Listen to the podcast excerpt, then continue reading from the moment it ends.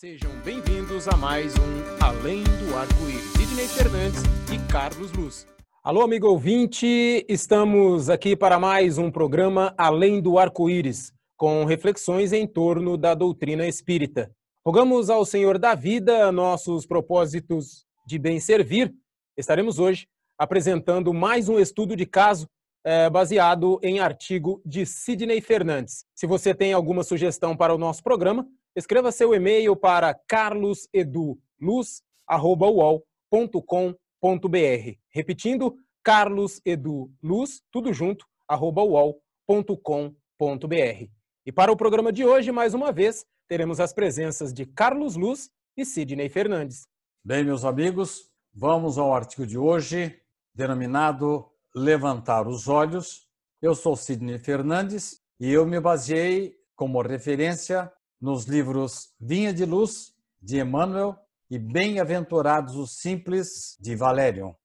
Em momentos difíceis, dolorosos e incertos, em que o barco da existência está longe do porto seguro e ameaça sossobrar, o mais recomendável é apegar-se ao Evangelho. Torna-se de todo oportuno recorrer ao sábio Emmanuel fiel exegeta das palavras de Jesus, que diante das crises, parafraseando o evangelista João, recomenda: há que levantar os olhos e devassar zonas mais altas. Emmanuel lembra-nos que a vida não se resume às preocupações com a nutrição e a continuidade da espécie, mas requisita o serviço de iluminação espiritual. Note, caro ouvinte, que Emmanuel não se refere especificamente à religião, seja qual for a crença adotada por cada indivíduo, mas à espiritualização. Aqui se compreende a preocupação com o semelhante, colocando-se tanto quanto possível em seu lugar, avaliando as agruras por que está passando, procurando minimizá-las. A felicidade é possível, mas a paz e a grandeza divina são tesouros reservados para os que se comportam como autênticos filhos de Deus. Adverte, no entanto, Emmanuel, é indispensável erguer os olhos, elevar o entendimento e santificar os raciocínios. Valérium, no livro Bem-aventurados os Simples, ilustra o momento difícil na vida do homem com a narrativa de uma árvore generosa. Os famintos e exaustos buscavam-lhe os frutos. Os desvairados atiram-lhe pedras, sacodem seus galhos, sufocam as flores e ferem-lhe o tronco. Mesmo assim, a árvore continua doando, mesmo àqueles que a maltratam. Na estrada da existência em que vivemos, também somos objeto de exigências, ingratidão, injúrias, provas e expiações, atendamos ao conselho de Emmanuel, elevemos os olhos e o entendimento e santifiquemos o raciocínio. Façamos como a árvore à beira da estrada, relevando os agressores e compreendendo o atrito das lixas grossas do caminho. Eles não sabem o que fazem. Quando Jesus esteve entre nós, doou os frutos do seu esforço e legou à humanidade a maior mensagem de todos os tempos. Ouçamos mais uma vez Emmanuel. Irmão muito amado, que te conservas sob a divina árvore da vida, não te fixes tão somente nos frutos da oportunidade perdida. Não te encarceres no campo inferior a contemplar tristezas, fracassos, desenganos Olha para o alto. Se as raízes ainda se demoram presas ao solo, os ramos vicejantes, cheios de frutos, avançam no infinito na direção dos céus. Carlos Eduardo Luz, vamos fazer agora algumas perguntas a você para que possamos comentar esta preciosa lição de Emmanuel. A primeira pergunta, Carlos, como é que o uso do Evangelho de Jesus pode nos auxiliar nas dificuldades do dia a dia? É, Sidney, essa questão é uma questão muito importante, uma questão muito boa, porque dia, um dia ou outro, ou às vezes seguidamente no mesmo dia, enfrentamos situações conflituosas, situações que nos trazem preocupações, situações de dificuldades. O normal, vamos dizer assim, o normal entre aspas, seria a pessoa reagir de maneira a, a colocar para fora de si a sua agressividade, a sua inconformidade, usar o poder da força, inclusive até marginalizar a, a inteligência. Sentir que aquela situação de dificuldade é uma situação incômoda, é uma situação é, incomoda o íntimo e que nos provoca desconforto. Essa reação é uma reação que a animalidade tem. Né? Se nós é, colocamos um animal em situação de, de agressão, em situação de risco, em situação de ameaça, ele revida com violência, com agressividade, é, partindo para o conflito e o uso da violência. Mas nós, como seres humanos que temos, e portadores da inteligência e também do nosso livre-arbítrio, devemos usar o que nós conhecemos, do Evangelho para o enfrentamento de situações existenciais, é, conflituosas ou em dificuldades. E como fazer isso? Em primeiro lugar, usar o recurso da oração que o Evangelho nos ensina. Pedir a força espiritual, poder, pedir o poder de Deus para o enfrentamento da dificuldade. E, em segundo lugar, exercitar a nossa inteligência, exercitar a nossa oportunidade de fazermos movimentar as nossas forças incipientes de, de perdoar, as nossas forças ainda pequenas de aceitar o, o semelhante e a nossa oportunidade de servir. Então, exercitando frente às situações conflituosas as virtudes do Evangelho, nós estamos nos qualificando para estágios mais altos de aprendizado na escola da vida. Então, esse é o nosso eu acredito que a nossa grande lição a ser tirada desse ótimo texto que você nos ofereceu. Então, o uso do Evangelho é a oração, a prática dos ensinamentos do Evangelho, o uso da inteligência no enfrentamento das dificuldades. Essa é a regra que Emmanuel nos lembra que devemos é, colher do Evangelho de Jesus. Carlos, muito importante a sua participação. No entanto, Carlos, na prática, será que é assim que funciona? Eu entendo perfeitamente quando você diz que nós somos seres ditos civilizados e que não podemos empregar a força, a força física, a força mental, a agressividade, enfim, para nos degladiarmos com os semelhantes. Mas, Carlos, no dia a dia, será que a coisa é assim mesmo? Porque vão surgir pessoas, Carlos, que vão cruzar os nossos caminhos e vão, assim, deliberadamente criar contrariedades. Como é que ficamos então, Carlos? É, é interessante, viu, Sidney, que a gente vê hoje em dia que tem muitas pessoas que vão pouco a pouco até deixando de lado o convívio humano e passando a ter convívio com, com animais, com pets, né? com cães e gatos, porque esses bichinhos de estimação, vamos dizer assim, eles não revidam, eles não é, estão sempre nos lambendo o rosto, mesmo mediante a nossa impaciência, a nossa agressividade. E o ser humano não, o ser humano é complicado de, de da gente se, se, relacionar. Agora, é o que é importante, né? é o que é mais importante, porque a, a, o ensinamento maior do Evangelho é amar a Deus sobre todas as coisas e o próximo como a si mesmo. E esse amar a Deus, vamos pensar, é um tempo curto que a gente tem. Durante uma oração, durante a elevação do pensamento, frente a uma, a uma bela paisagem, a um pôr do sol lindo, a uma flor que nos toca o sentimento, é hora da gente expressar o nosso amor a Deus. Mas, ao longo do dia, o amar o nosso semelhante é que é um exercício que ocupa o nosso tempo. Então, buscarmos nos relacionarmos bem com o nosso próximo, criar com ele situações de harmonia, de paz, né? mesmo frente à agressão, mesmo frente ao conflito, mesmo frente à oposição dele às nossas ideias, é esse exercício é que nos faz mais e mais amar ao próximo, é desenvolver a nossa sensibilidade, a nossa competência, a nossa capacidade de amar ao próximo. Então é através do amor ao próximo que nós nos elevamos a Deus e que nos vai nos permitindo mais e mais amar a Deus. Então essa é a regra, né? Então devemos orientar ao próximo, mesmo que a situação por ele gerada seja uma, uma situação de violência, de agressividade?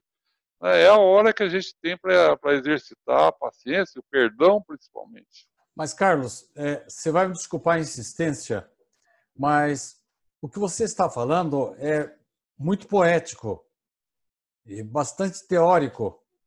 E surgem grandes problemas existenciais de criaturas egoístas que querem se locupletar em cima dos nossos direitos e às vezes em cima do conforto daquele que se encontra às vezes até numa situação de fragilidade. Como estamos vendo, infelizmente, vários casos de desvios financeiros em detrimento da saúde, da educação, da cultura e até da segurança das pessoas mais humildes. E eu lhe pergunto então, Carlos, frente aos grandes problemas existenciais que estão pululando atualmente em nosso planeta Terra, particularmente em nosso país, o que nós devemos fazer, Carlos? É, exa exatamente para essas situações, Sidney, texto lido, ele, eu, eu, acredito que ele é importante. Né? Há que levantar os olhos e devassar as zonas mais altas. Essa é a regra de ouro, quer dizer, situação está difícil, está complicada, é fazer uma oração, é procurar até, se possível, um recolhimento, né, um lugar isolado, um cômodo da casa mais tranquilo, e ali fazermos uma oração sincera pedindo a Deus a inspiração, que Ele clarifique nosso pensamento, que Ele nos permita que possamos agir de maneira mais adequada com o Evangelho. E lembrar-nos que a vida não se resume às preocupações com nutrição e a comunidade da espécie, mas requisita o serviço da iluminação espiritual. Então, essa iluminação espiritual que Emmanuel nos ensina é que devemos buscar. Quanto mais difícil for a situação, nosso momento de evoluir, de progredir. Me lembra mesmo, você sempre me fala, Sidney, nas metáforas, né? Me lembra a metáfora dos videogames, né? No videogame, é a pessoa adquire habilidades exatamente no enfrentamento das dificuldades de cada nível. Cada nível que ele, ele sobe no videogame, ele enfrenta dificuldades maiores. E é enfrentando essas dificuldades maiores que o habilita a passar de nível, a, ir subindo. Então, eu acredito que os inventores do, dos videogames se inspiraram no Criador, no nosso Pai Criador, que colocou na vida isso. Então, grandes problemas são grandes oportunidades de evolução e de progresso e de trabalharmos as nossas qualidades, as nossas virtudes que nos requer o Evangelho, que nos requer o ensinamento do, do Evangelho, convocando a sua prática. Eu concordo com você e, naturalmente, aceito o ensinamento de Emmanuel que a nossa preocupação de vida não deva se restringir ao sexo, à continuidade da espécie e às nossas preocupações de nutrição, o pão e o prazer. Carlos, nós vivemos aqui na Terra problemas existenciais que às vezes não dá tempo para nós nos recolhermos em nossos quartos, em nossas casas, em nossos templos, para orar, buscar inspiração ou mesmo a paciência que o alto possa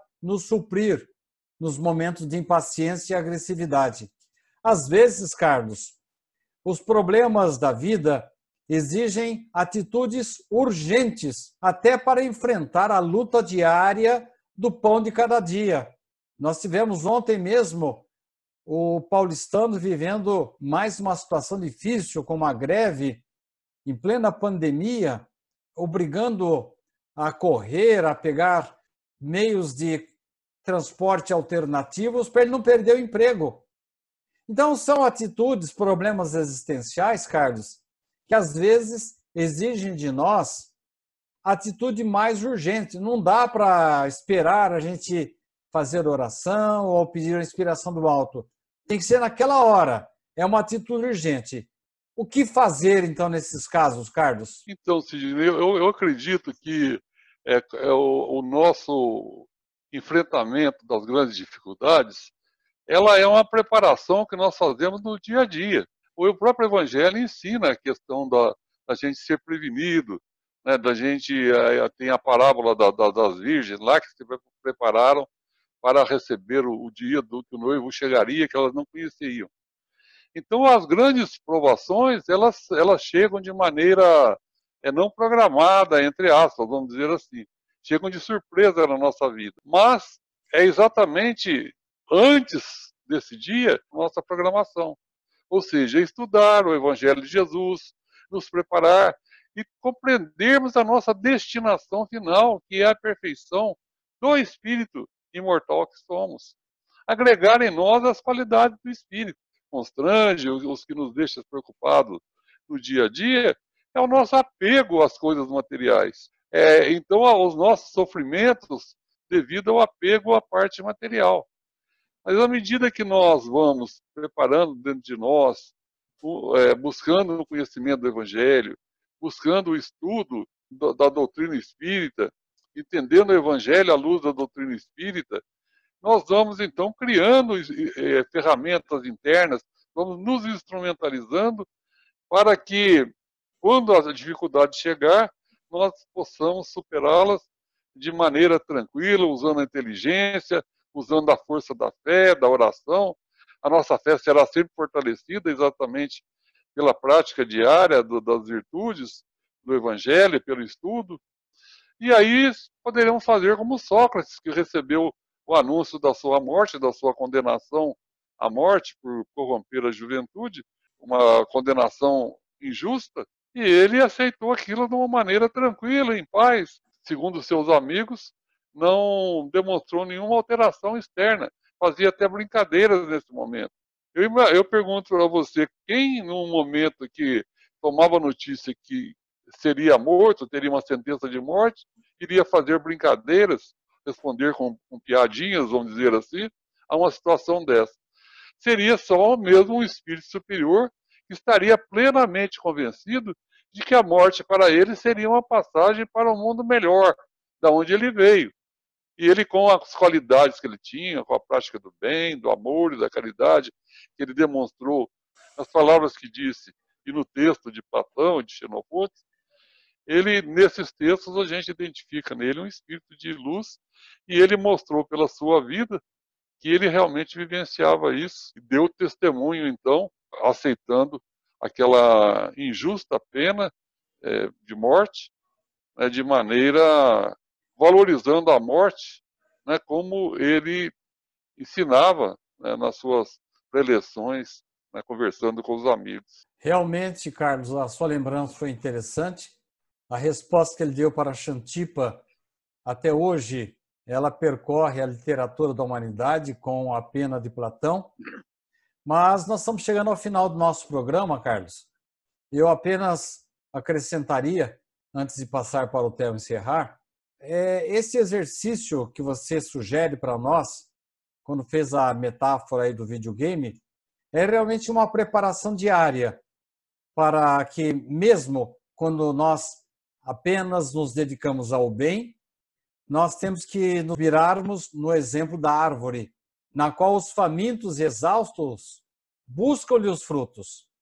Os desvairados atiram-lhe pedras, sacodem seus galhos, sufocam as flores e ferem-lhe o tronco. Mesmo assim, Carlos, com esse treinamento que você sugere para nós, porque o jogador de videogame ele treina muito para depois entrar na competição. Eu imagino que você queira dizer que quando surgem as provações mais ingentes de nossas vidas e exigindo de nós uma atitude imediata, nós devemos fazer como a árvore, continuar doando, mesmo aqueles que nos maltratam. Este realmente é o grande ensinamento do Evangelho de Jesus. Como nos treinamentos militares, nos quais a dureza do treinamento produz a qualidade do soldado.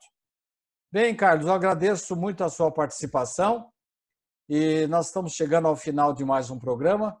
E eu passo agora para o Theo Oliveira para o encerramento, lembrando que na próxima semana nós estaremos de volta com mais um texto, mais um comentário com este programa idealizado por Richard Simonetti e que eu e você e o Theo estamos dando continuidade. O Além do Arco-Íris. É com você, Theo, para o encerramento. Muito obrigado pela sua companhia, pela sua audiência, você que está nos ouvindo e nos vendo. A semana que vem, como disse o Sidney, estaremos de volta para mais um programa Além do Arco-Íris. Sejam bem-vindos a mais um Além do Arco-Íris. Sidney Fernandes e Carlos Luz.